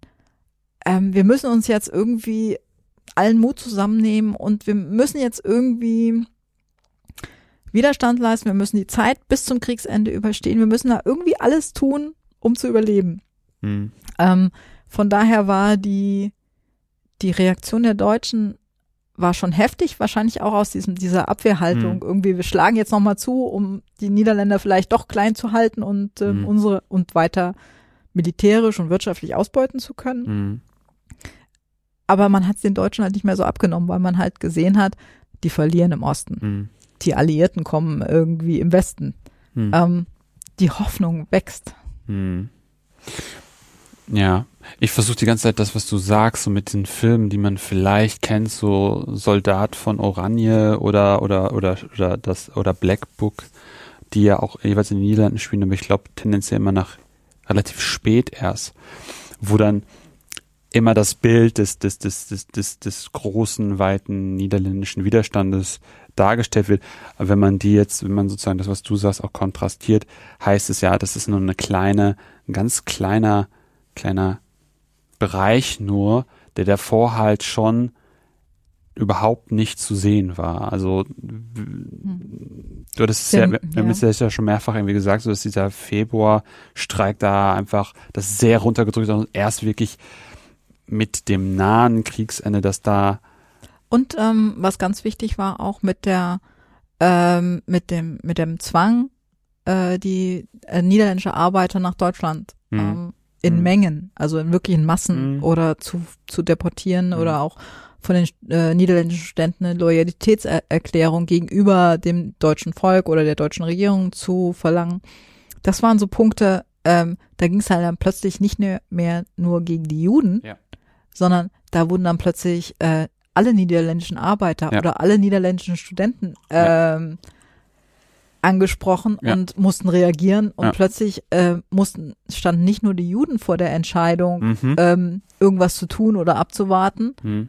sondern plötzlich mussten auch ganz viele niederländische norm normale, Ja, in. Anführungsstrichen, normale Menschen, normale Arbeiter, Studenten Mhm. irgendwie eine Entscheidung fallen, fällen, irgendwie Ja. reagieren. Und diese Punkte, ähm, äh, das hat dann auch dazu geführt, dass plötzlich ähm, unheimlich viele Untertauchadressen zur Verfügung geste Ja. gestellt wurden und dass, dass, dass die Hilfe für diejenigen, die nicht ähm, nach Deutschland oder nach, nach, nach dem Osten gehen wollten, Mhm. die stieg sprunghaft wirklich an. Mhm. Für die Juden war es dummerweise zu spät, da waren die meisten schon deportiert. Aber jetzt zum Beispiel bei der Familie Frank ist es ja so, die wurden dann ja Verraten. verraten. Mhm. Ähm, das ist vielleicht ein Beispiel, aber wie ist man, also wie, was haben die Deutschen versucht, ähm, um diese, um an diese untergetauchten Juden zu kommen? Also der, es, die Deutschen waren schon daran interessiert, einfach, dass das Ziel blieb einfach, die Niederlande judenfrei in Anführungsstrichen Mhm. zu machen. Und die Deutschen haben natürlich alles versucht, um dieses Ziel ähm, zu erreichen. Und ähm, es gibt ähm, sogenannte Kopfgeldjäger auch, die haben ähm, für das Verraten von Juden, die bei irgendwelchen Leuten zum Beispiel untergetaucht waren oder so, Mhm. die haben dafür Geld gekriegt. Mhm. Und für Geld macht man viel. Mhm. Also und die haben pro Jude erstmal, weiß ich nicht, äh, sieben, sieben Gulden 50 oder sowas. Das wurde dann später auch gesteigert bekommen. Und ähm, deshalb wurden viele Juden einfach auch verraten. Mhm. Entweder aus Geld ab, oder auch aus Überzeugung, weil natürlich gab es ähm, auch Niederländer, die ähm, dem, dem Nationalsozialismus anhingen. Mhm. Und ähm, wenn die, die Niederlande sind ein dicht bevölkertes Land.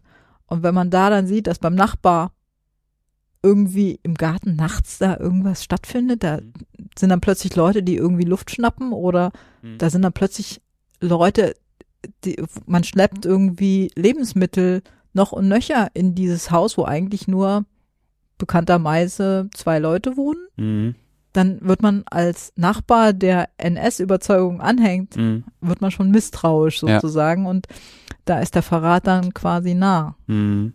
dass man und ähm, dass man diese Leute ähm, bei den deutschen Behörden anschwärzt und die haben dann wiederum natürlich reagiert, haben die Sicherheitspolizei hingeschickt und haben die Leute, die untergetaucht waren, auch in großen Mengen einfach verhaftet. Also von den äh, ungefähr die Hälfte der, der Juden, die untergetaucht sind, ähm, sind verraten worden und verhaftet worden. Mhm.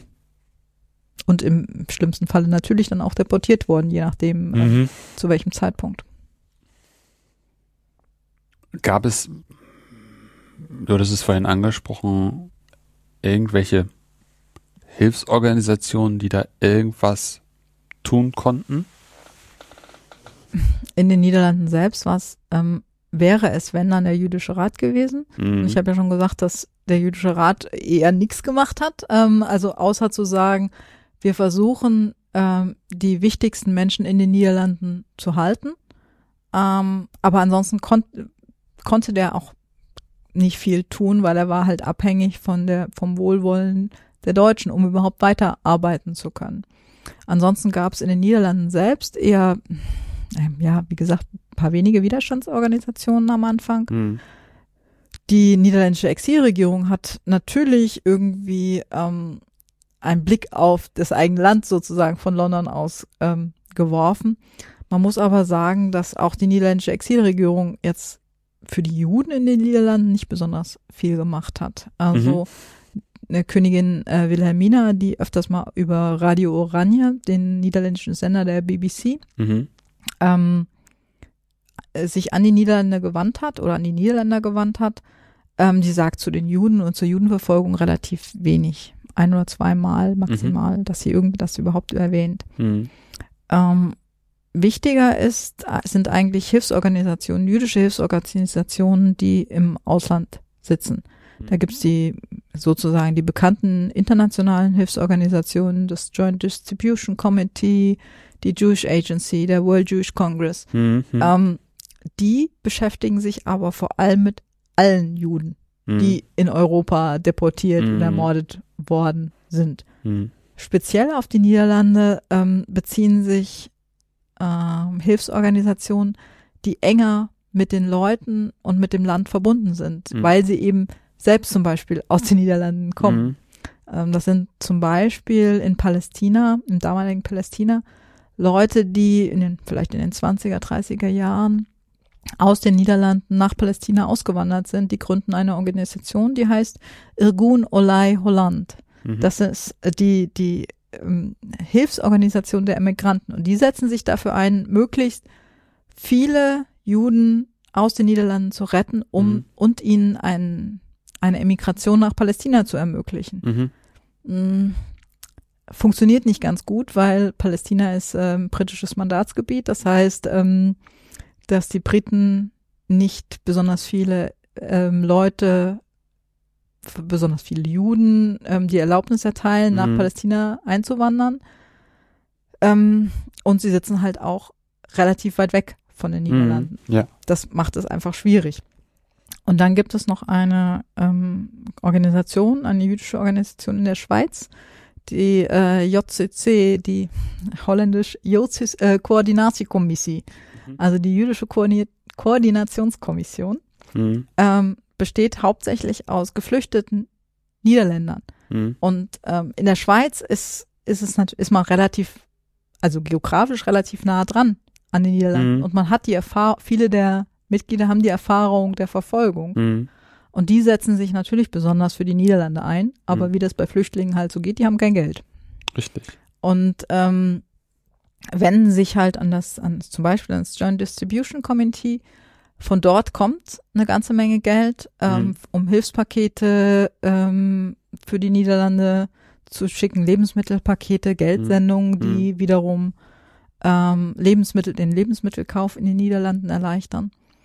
Der Kontakt mit der niederländischen Exilregierung ähm, ist eher nicht erfolgreich, sondern Mhm. es, da gibt es Zusagen für finanzielle Hilfe, die dann aber mh, im Sande verlaufen, Mhm. mehr oder weniger. Mhm.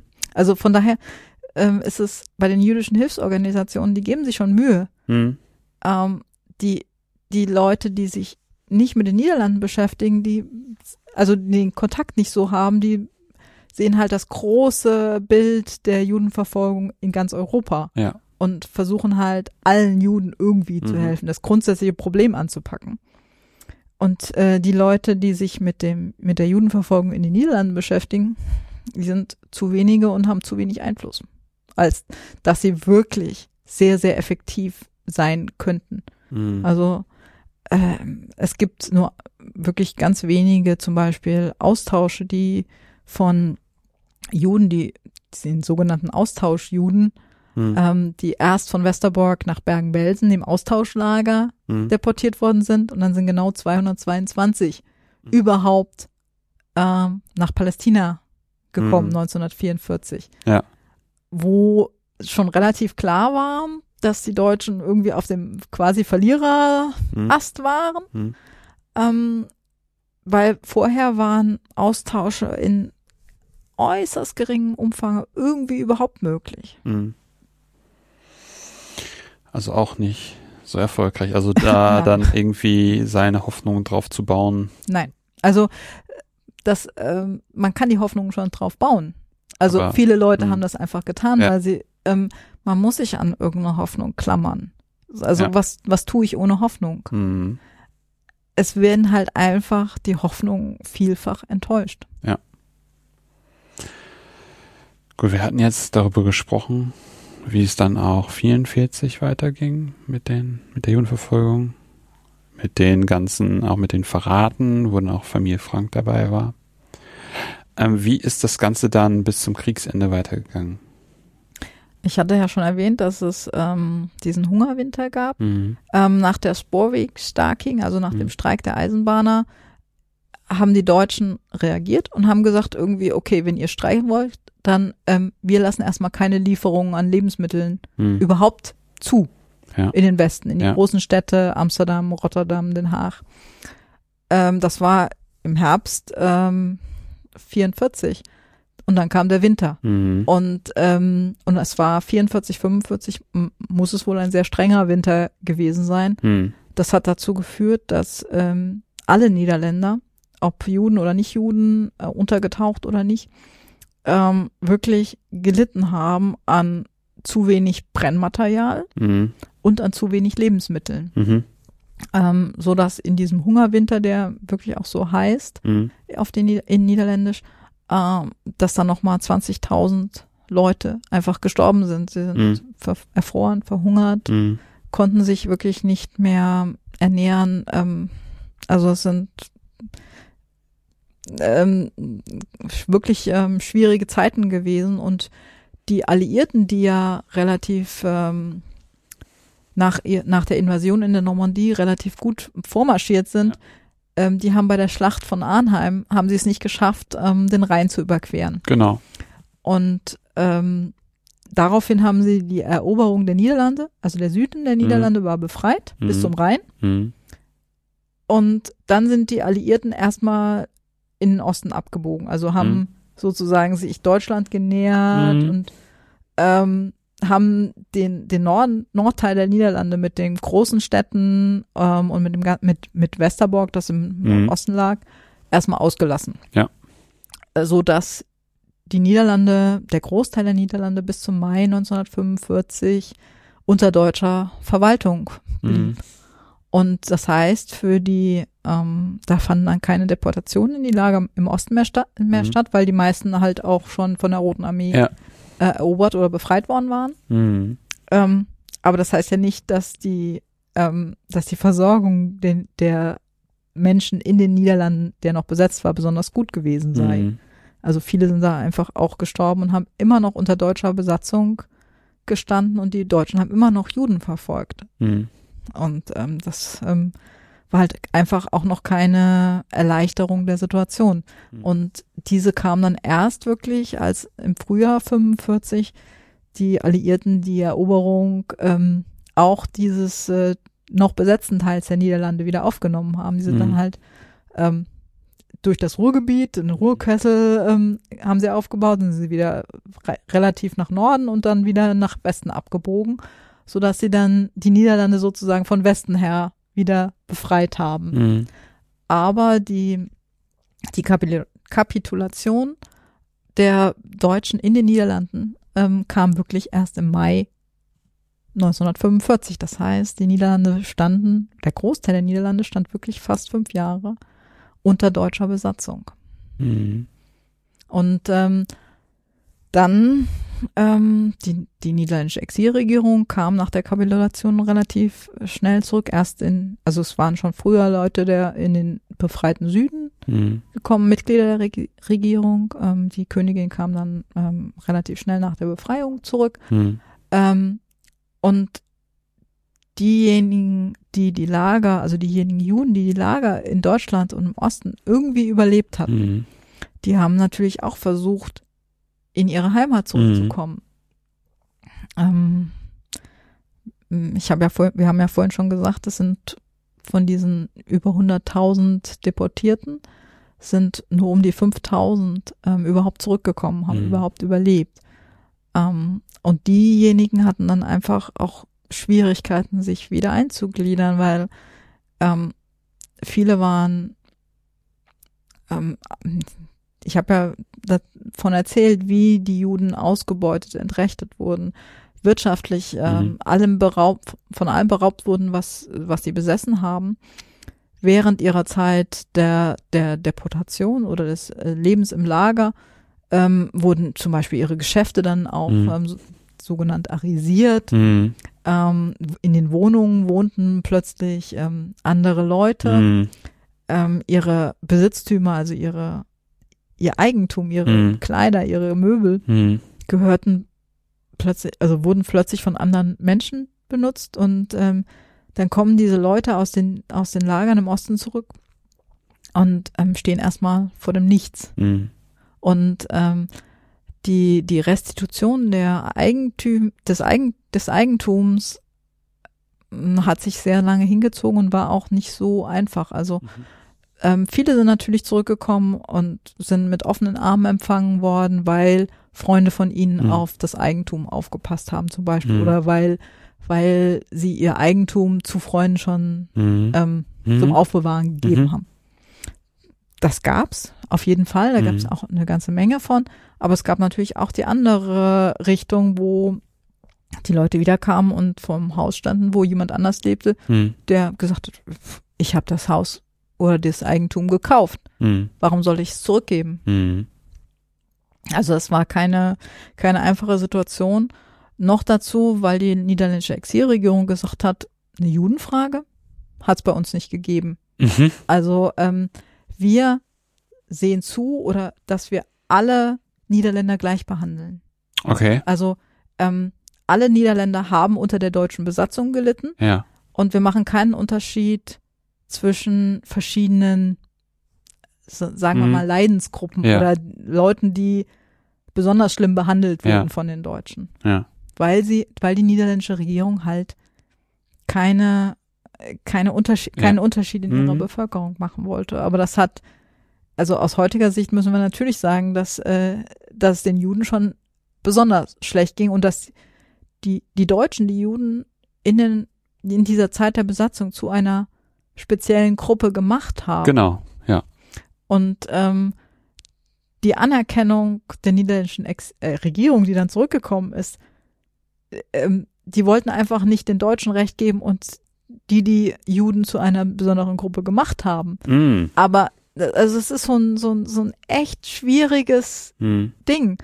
Ähm, trotzdem waren sie natürlich irgendwie eine besondere Gruppe, weil sie halt auf deutschen Wunsch deportiert und ermordet wurden.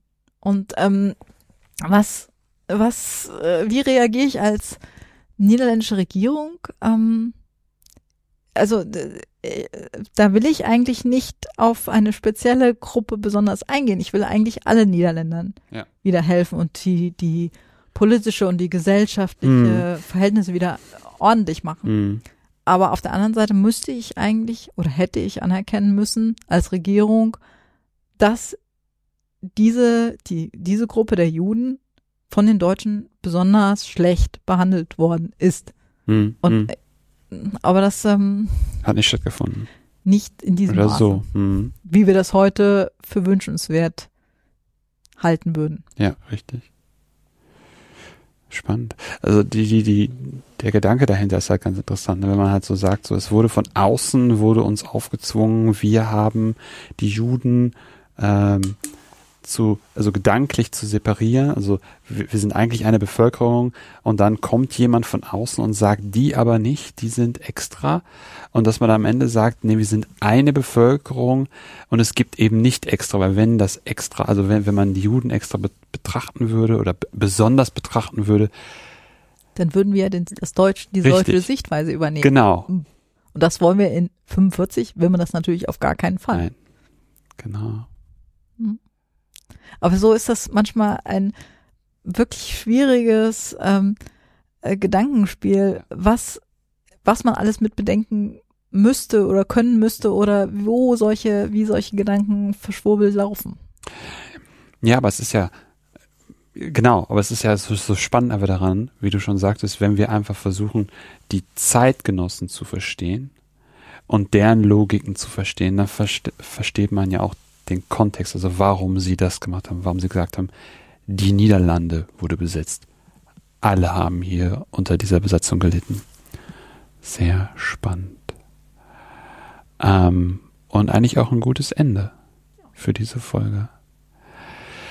Wenn wir jetzt trotz des Themas Leute haben, die gerne dazu noch was lesen wollen würden, was würdest du ihnen empfehlen und warum?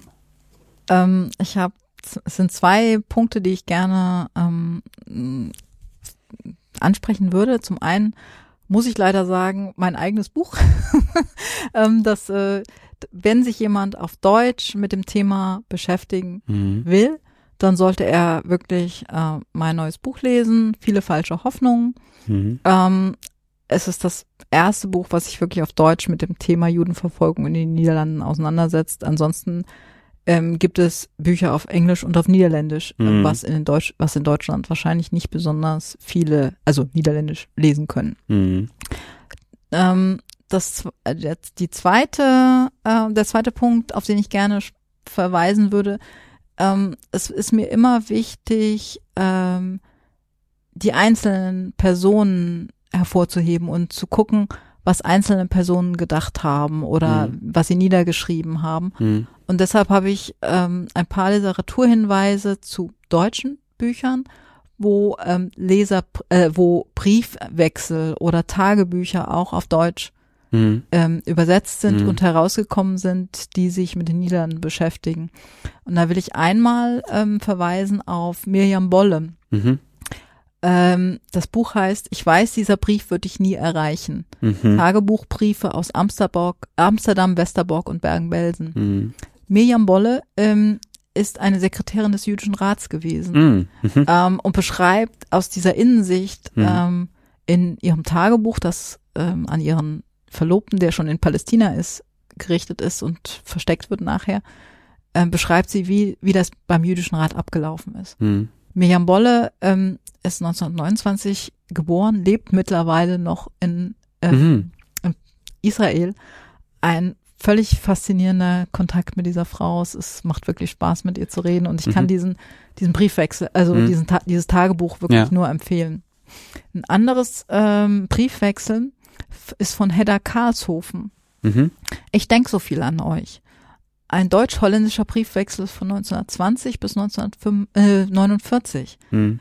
Hedda Karlshofen ist ähm, nach dem Ersten Weltkrieg als kleines Mädchen in die Niederlande gekommen und dort, um dort aufgefüttert zu werden nach dem ersten, Mhm. nach den Entbehrungen des Ersten Weltkriegs, heiratet dann den ähm, äh, den Sohn der Gastfamilie Mhm. sozusagen Mhm. ähm, und bleibt in den Niederlanden. Ähm, ihr Bruder wird deutscher Soldat, natürlich, weil Mhm. und ähm, diese Verbindung zwischen der deutschen Familie und der niederländischen Fa- Familie ist wirklich sehr, sehr spannend zu sehen und zu lesen. Mhm. Und das dritte Buch ist noch ähm, von Irmtrud Wojak und Lore Heppner, Geliebte Kinder. Briefe aus dem Amsterdamer Exil in die neue Welt, 1939 bis 43. Da schreiben ähm, Adele und Willem Halberstam, die ähm, Juden sind und aus, den Deutsch, aus Deutschland geflohen sind, schreiben an ihre Tochter, die schon nach Chile gegangen ist und Mhm. deren Familie und beschreiben halt, ähm, wie sie in den Niederlanden ankommen, wie sie auch nach Westerbork kommen und wo dann ähm, ähm, Wilhelm Halberstam in Westerbork stirbt. Mhm. Ähm, es ist wirklich, also alle drei Bücher äh, empfehle ich wirklich, kann ich wirklich zum Lesen empfehlen. Es gibt einen sehr, sehr individuellen, sehr persönlichen Blick auf die Zeit Mhm. und wie sie empfunden wurde von den Zeitgenossen. Mhm. Und es ist mir wichtig, diese Perspektive Mhm. einzunehmen immer. Mhm. Sehr schön, vielen Dank. Und dann noch zum letzten Punkt hast du noch Empfehlungen für mich, mit wem ich noch sprechen sollte. Ja, habe ich. Ähm, ich habe ähm, vor diesem Projekt ähm, an diesem großen Editionsprojekt äh, ähm, die Verfolgung und Ermordung der äh, europäischen Juden durch das nationalsozialistische Deutschland gearbeitet. Für die Bücher zu Nord- und Westeuropa war ein Kollege beteiligt, Clemens Meyer-Wolthausen Mhm. der sich vor allem mit den skandinavischen Quellen Mhm. beschäftigt hat und da eigentlich Ahnung hat. Mhm. Ähm, äh, der lebt in Berlin ähm, und hat im Moment oder vor kurzem eine Ausstellung über den ähm, Berliner Zoo Mhm. gemacht. Er schreibt mir manchmal, dass er gerade mit den Nilpferden wieder frühstückt. Mhm. Ähm, und ähm, ich glaube, dass, dass er zur Geschichte des, des Zoos Mhm. ähm, über die letzten wirklich, ich weiß gar nicht, wie alt der Zoo ist, 100 Jahre länger, dass er da sehr viel erzählen kann und ähm, wirklich ein guter Gesprächspartner wäre. Mhm. Ähm, ansonsten kann ich eigentlich ähm, auch andere Bearbeiter der Quellenedition ähm, wirklich ähm, empfehlen, zum Beispiel Andrea Rudorf, die sich ähm, im neuesten Band oder einem der letzten Bände für das VJ Quellenedition sich mit Auschwitz und den Todesmärschen Mhm. beschäftigt, Mhm. also mit der wirklich mit der Schlusszeit der Mhm. nationalsozialistischen Herrschaft äh, und wirklich, glaube ich, nochmal sehr gute Quellen gesammelt hat und Mhm. sich sehr intensiv damit beschäftigt.